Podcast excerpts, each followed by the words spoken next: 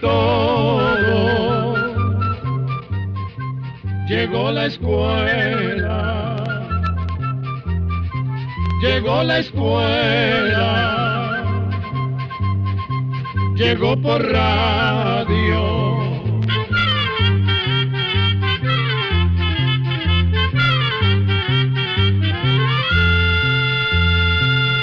El Instituto Centroamericano de Extensión de la Cultura, ICQ, presenta su programa Oigamos la Respuesta. Con alegría presentamos una nueva edición de Oigamos la Respuesta. Este programa del Instituto Centroamericano de Extensión de la Cultura, ICQ, llega a ustedes gracias a la cortesía de esta radioemisora. La primera consulta de hoy la envía la señora Lucila Argueta a través de un correo electrónico desde San Miguel, El Salvador. Hola, ¿pudieran hablar sobre los enanos? Casi nadie habla de ellos. Solo se habla de los enanos en el cuento de Blancanieves y en el cuento de Pulgarcito. Oigamos la respuesta. Comúnmente se les llama enanos a las personas que cuando llegan a la edad adulta son más pequeñas que el resto de la gente. Esta condición se conoce como enanismo. Vamos a contarle que existen diferentes clases de enanismo, pero en general se dividen en dos grandes grupos. Uno es el de los que tienen el cuerpo muy pequeño, pero bien proporcionado. Es decir, que la cabeza, el tronco y las extremidades van en proporción con su tamaño. El otro es el de los que tienen los brazos y las piernas muy cortos en relación con el tamaño de la cabeza y el tronco. El enanismo puede tener muchas causas distintas, pero la mayoría de los casos se debe a un problema que impide el crecimiento de los huesos. Esa condición se conoce como acondroplasia. La acondroplasia a veces es hereditaria, pero a veces también se presenta, aunque no se herede de los padres. En este caso se presenta porque se da una alteración o cambio en el cuerpo que se conoce con el nombre de mutación. Como usted menciona, es importante hablar del enanismo porque antes casi no se hablaba de esta condición. Y muchas veces las personas hacían burla o discriminaban a las personas de baja estatura. Afortunadamente esto ha ido cambiando y, y cada vez hay menos prejuicios, porque la gente ha llegado a entender que las personas de baja estatura o personas pequeñas, como a ellas les gusta que se les llame, son como cualquier otra persona y pueden llevar una vida totalmente normal. Y este es grande, primo.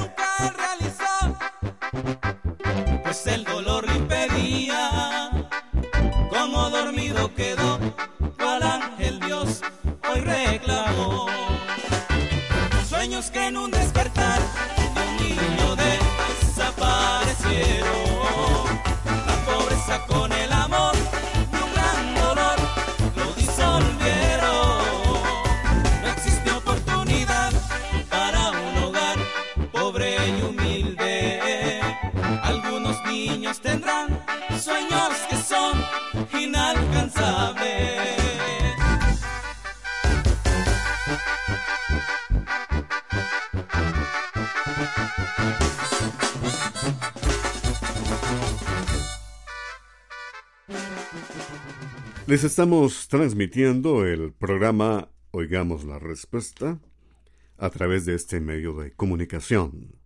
Muchas gracias por escucharnos.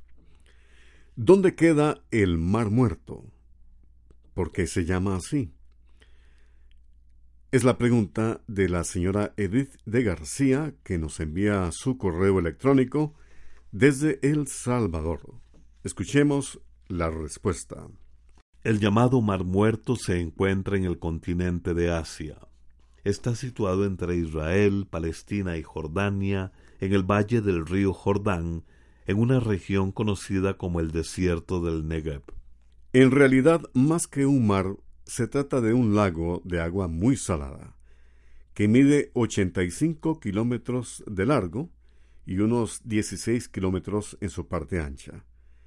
Es unas nueve veces más pequeño que el lago de Nicaragua. Se le llama Mar Muerto porque sus aguas son tan saladas que allí no pueden vivir ni peces ni plantas. Se dice que el agua del Mar Muerto es aproximadamente diez veces más salada que la de los océanos. En el Mar Muerto únicamente viven algunos pequeños microorganismos que se han logrado adaptar en esas aguas. Le diremos que el Mar Muerto es muy visitado por turistas que llegan a bañarse, ya que se dice que las sales minerales que posee son muy buenas para la salud.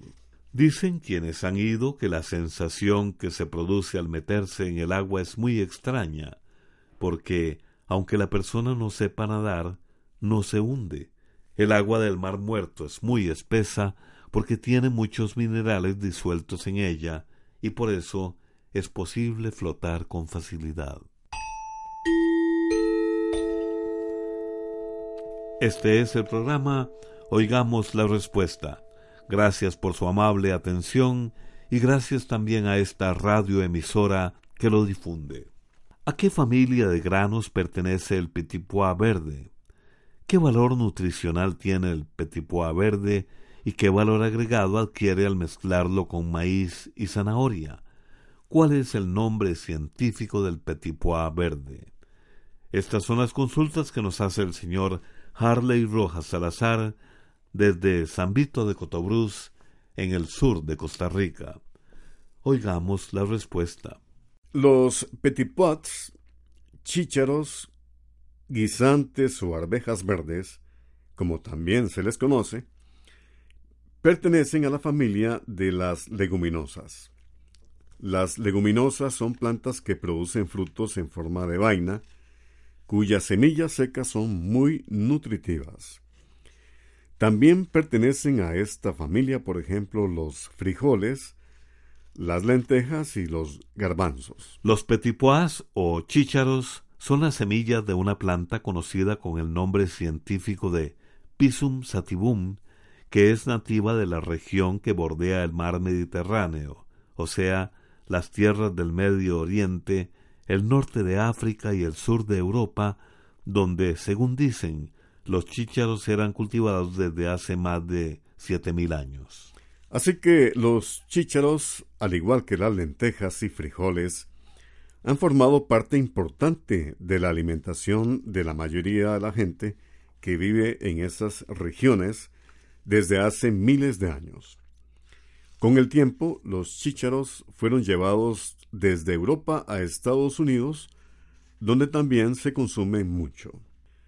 Los chícharos o petit pois, al igual que los frijoles y otras leguminosas, contienen eh, proteína vegetal con nutrientes parecidos a los de la carne, aunque con menos hierro y grasa.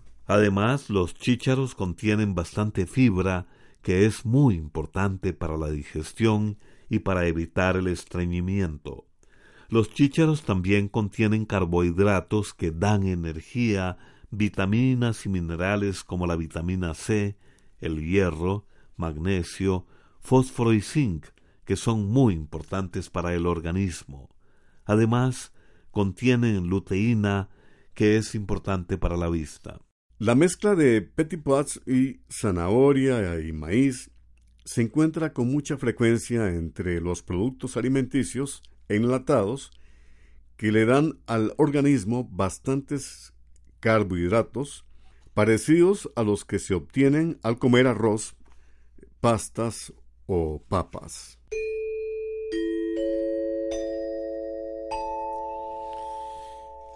Continuamos presentándoles, oigamos la respuesta.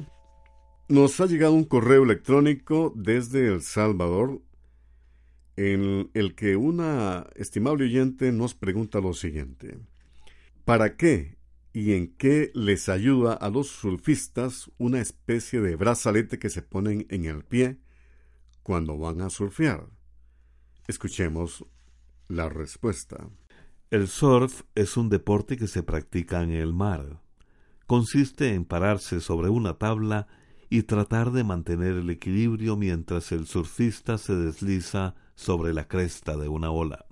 Esa especie de correa que usted menciona, que se colocan los surfistas alrededor del tobillo y que a su vez va unida mediante una cuerda larga a la tabla de surf, sirve para evitar que la tabla se vaya lejos cuando el surfista pierde el equilibrio y se cae.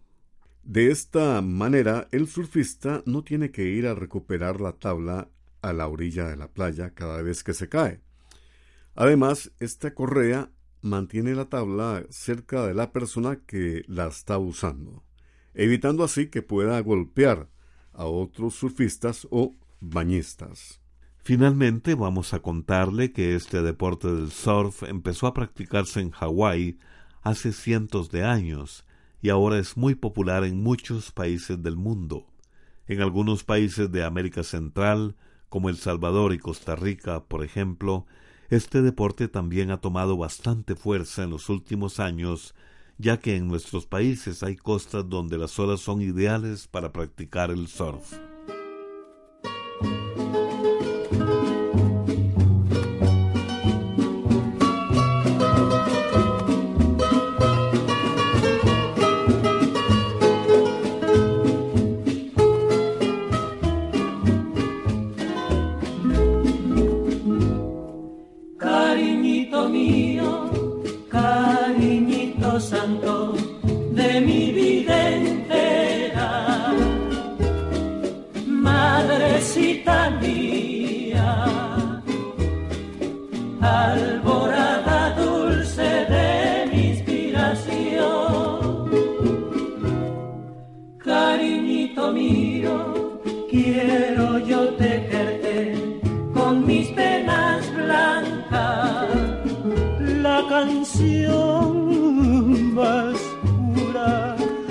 La canción más santa de mi inspiración.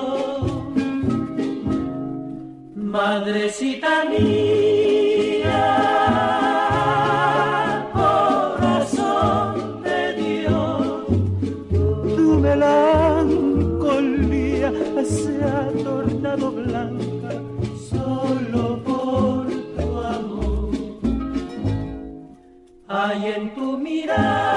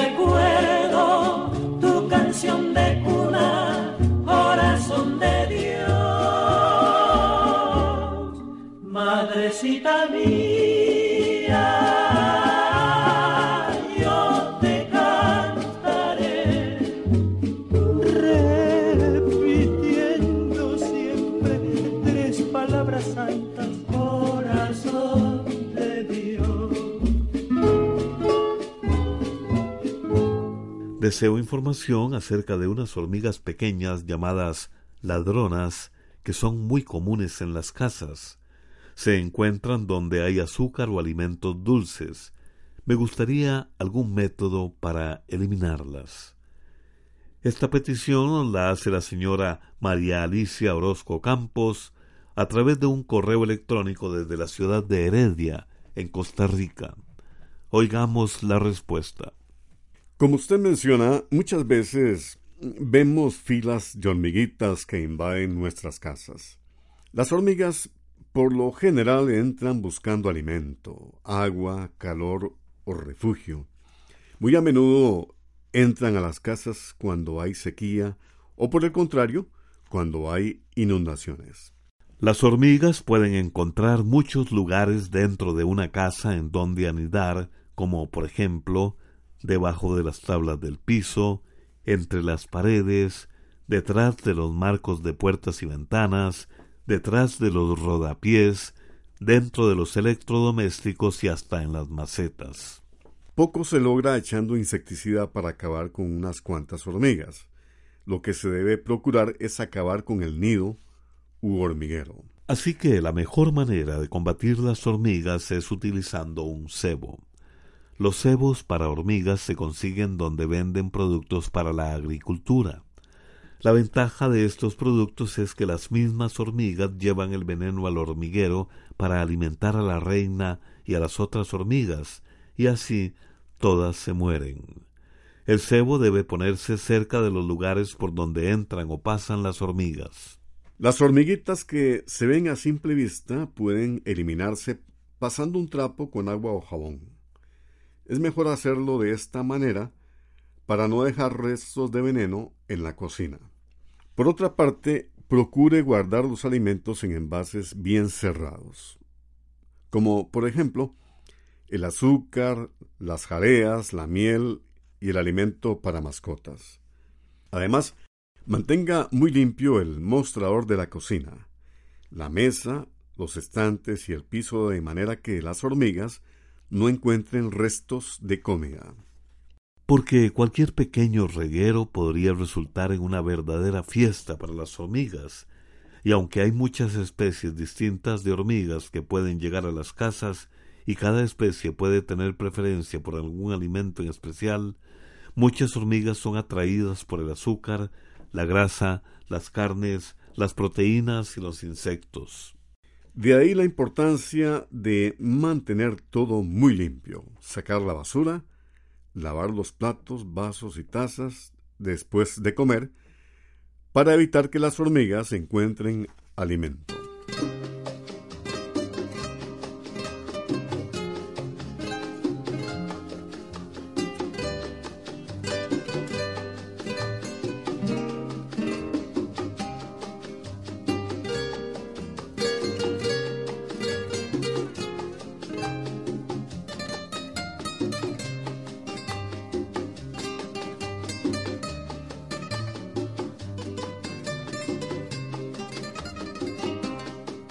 Aunque tú me has dejado en el abandono, aunque tú has muerto todas mis ilusiones, en vez de maldecirte con justo encono, en mis sueños te colmo, en mis sueños te colmo de bendiciones Sufro la inmensa pena de tu extravío. Siento el dolor profundo de tu partida. Y lloro sin que sepas que el llanto mío tiene lágrimas negras. Tiene lágrimas negras como mi vida.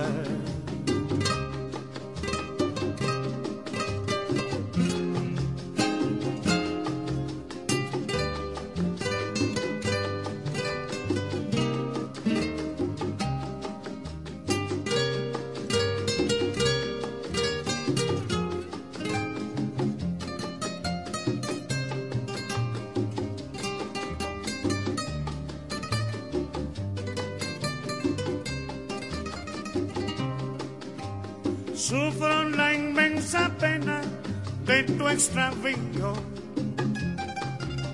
Siento el dolor profundo de tu partida y lloro sin que sepas que el llanto mío tiene lágrimas negras, tiene lágrimas negras como mi vida, tiene lágrimas negras como mi vida. Quisiera que me hablen de Ignacio de Antioquía. Es la propuesta que nos hace el señor Ariel Velázquez López, que nos ha llamado por teléfono desde Tapachula, Chiapas, México, y aquí está la respuesta. Ignacio de Antioquía es un santo y mártir de la Iglesia Católica. Antioquía era una ciudad famosa que estaba en Asia Menor, en Siria. Después de Roma y Alejandría, Antioquía era la ciudad más importante del Imperio romano y era la ciudad más importante para los cristianos porque era donde había el mayor número de creyentes. En esta ciudad de Antioquía fue donde los seguidores de Cristo empezaron a llamarse cristianos. Ignacio llegó a ser obispo de Antioquía. Dicen que había sido discípulo de San Juan Evangelista. Ocupó su cargo durante cuarenta años, pero sucedió que el emperador Trajano dio orden de que encarcelaran a todas las personas que no adoraran a los dioses romanos. Ignacio, siendo ya un anciano, se negó a hacerlo. Dijo que él creía en un solo Dios, el que hizo el cielo y la tierra, y en su único Hijo Jesucristo, a quien él servía. Por esto fue encarcelado y el emperador ordenó que lo llevaran a Roma, donde sería echado a las fieras para diversión del pueblo. Así que Ignacio fue llevado desde Antioquía hasta Roma en un largo y difícil viaje. Durante este viaje, el santo escribió varias cartas que se han hecho famosas. Iban dirigidas a las iglesias de Asia Menor. En una de estas cartas, escribe a su amigo de juventud, Policarpo, que también llegó a ser obispo. En esta carta le dice cómo debe ser un buen pastor. En otras de las cartas se ve claramente que Ignacio no tiene miedo a morir. Está dispuesto a dar su vida por Cristo y sólo anhela el momento de unirse definitivamente a Él. También en sus cartas se ve su preocupación por mantener las enseñanzas que había recibido de sus antecesores. Le preocupa que se vayan a enseñar doctrinas extrañas. Predica la importancia de reunirse para celebrar la Eucaristía y que los creyentes se mantengan unidos, formando un solo cuerpo, el cuerpo de Cristo. Por esto insiste en la importancia de seguir las enseñanzas del obispo para mantener esa unidad. San Ignacio es el primero en llamar católica a la Iglesia de Cristo. Católica quiere decir universal. Al llegar a Roma, San Ignacio fue llevado al circo, donde murió destrozado por los leones. A este mártir la Iglesia lo declaró santo y su fiesta se celebra el día 17 de octubre. Control 16, programa C. Les recordamos que el libro Almanaque Escuela para Todos de este 2018 ya está a la venta y usted lo puede conseguir en los lugares de costumbre. Y como siempre, con temas sumamente interesantes para usted y para toda la familia. También les recordamos que el precio viene marcado en la portada del libro. El libro Almanaque Escuela para Todos de este 2018 ya está a la venta. Busque el suyo. Saludo especial para el señor Francisco González Cortés por la encuesta que nos hizo llegar. Muchas gracias y siempre a sus órdenes. Así llegamos a un programa más de Oigamos la Respuesta. Pero le esperamos mañana, si Dios quiere, aquí por esta su emisora y a la misma hora. Mándenos sus preguntas al apartado 2948-1000 San José, Costa Rica. También nos puede llamar a los teléfonos 22 25 52 38 o 22 25 53 38 o mándenos un fax al 22 25 22 27. También le damos el correo electrónico isq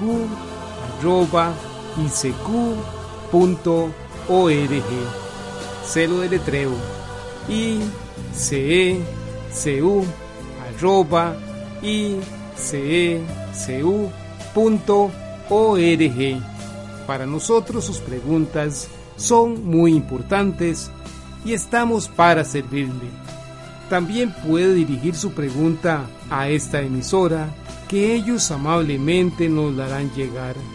Muy importante, dele su nombre completo, dirección bien exacta ah, y el lugar donde escuche el programa. Recuerde que comprender lo comprensible es un derecho humano. Que Dios le bendiga.